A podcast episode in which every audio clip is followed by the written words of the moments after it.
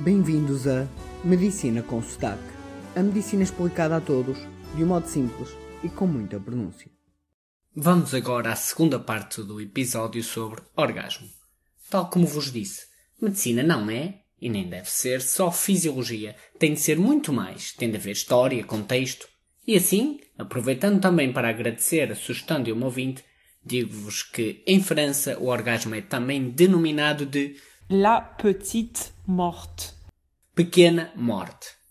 Este nome tem várias origens, mas a mais credível relaciona-se com a perda ou diminuição da consciência que ocorre durante ou imediatamente após o orgasmo e que corresponde ao estado de relaxamento profundo no pós-orgasmo que falamos no último episódio. Se ainda se lembrarem que durante o orgasmo o efeito global é um apagamento do cérebro, quem sabe, mais uma vez, temos aqui a sabedoria popular e a ciência a se encontrarem. Indo agora ao tema propriamente dito, vamos focar no porquê das mulheres terem orgasmos. Eu sei que isto parece muito sexista, machista, e, é. Pensem comigo. Nós, seres humanos, somos fruto de milhares de milhões de humanos que se reproduziram e passaram os seus genes à geração seguinte. Portanto, nós somos a otimização, a perfeição daqueles que se reproduziram com sucesso.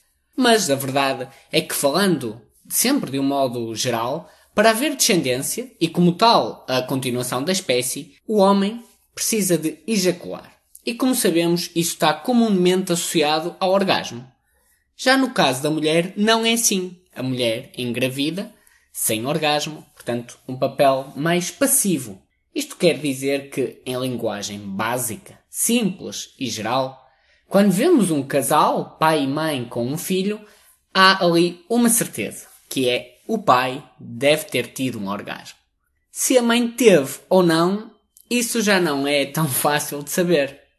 Não acham bonito que para nascer um filho fosse preciso um orgasmo ao mesmo tempo eh, do homem e da mulher? Da mesma maneira que no homem o orgasmo e a ejaculação andam mais ou menos lado a lado, na mulher também o orgasmo abrisse caminho para os espermatozoides chegarem aos óvulos. Continuando, se as mulheres conseguem engravidar sem ter um orgasmo, a ciência tentou responder, então por que é que o têm? A resposta é que, porque, apesar de poder parecer, e notem, parecer, algo sem sentido, para a continuação da espécie, ter um orgasmo é importante, pois sabe muito bem.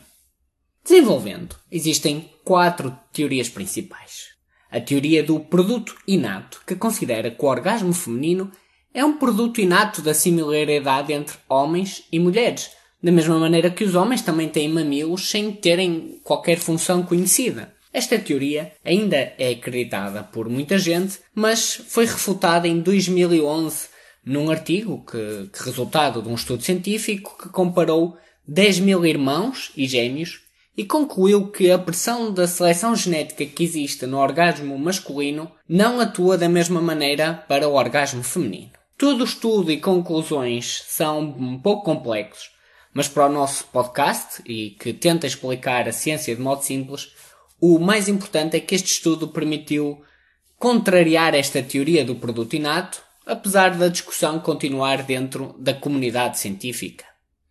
A segunda teoria é da sucção e retenção do esperma.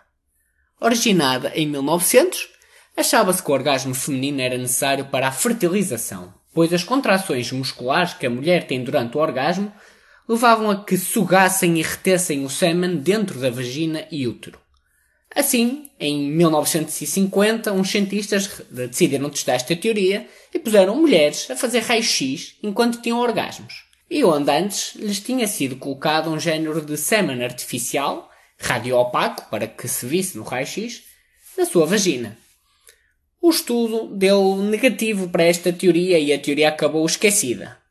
No entanto, sabemos que em algumas espécies animais, sobretudo nos porcos, isto se verifica, ou seja, o orgasmo está associado a contrações que permitem reter e sugar o esperma e assim aumentar a taxa de fertilidade. Mais à frente, esta hipótese foi ainda revisitada quando se descobriu uma ligação entre a hormona oxitocina e o orgasmo, podendo a oxitocina levar a contrações uterinas. Atualmente, esta teoria tem tido pouca credibilidade, sobretudo porque sabemos como facto que a quantidade de mulheres que engravidam sem ter um orgasmo é enorme. A terceira teoria chama-se ligação entre pares. Segundo esta teoria, as hormonas e neurotransmissores que se libertam durante o orgasmo, como vimos no episódio anterior, ainda não se sabe exatamente quais são e como funcionam, e dentro destas focam-se muito na oxitocina e também na dopamina, então estas hormonas e neurotransmissores vão criar sentimentos de ligação, de intimidade e até ativar a zona de recompensa cerebral. Podemos resumir eh, de modo divertido esta teoria usando o inglês, dizendo que couples that orgasm together stay together. Ou, no, no nosso português, casais que têm orgasmo juntos mantêm-se juntos. Indo um pouco mais para questões práticas dentro desta teoria, ter um companheiro que ajuda a criar uma criança permite uma vida mais fácil. E esta teoria diz também que as crianças nascidas de casais juntos, e não esquecer que este casal estará junto porque têm orgasmo juntos, têm uma maior probabilidade de sobreviver, pois têm o apoio e proteção de dois progenitores. Assim, com esta teoria, o orgasmo feminino torna-se significativo para aumentar a sobrevivência da espécie. A quarta e última teoria é a da seleção do companheiro, segundo a qual o orgasmo feminino existe e foi selecionado geneticamente por permitir à mulher selecionar companheiros de maior qualidade.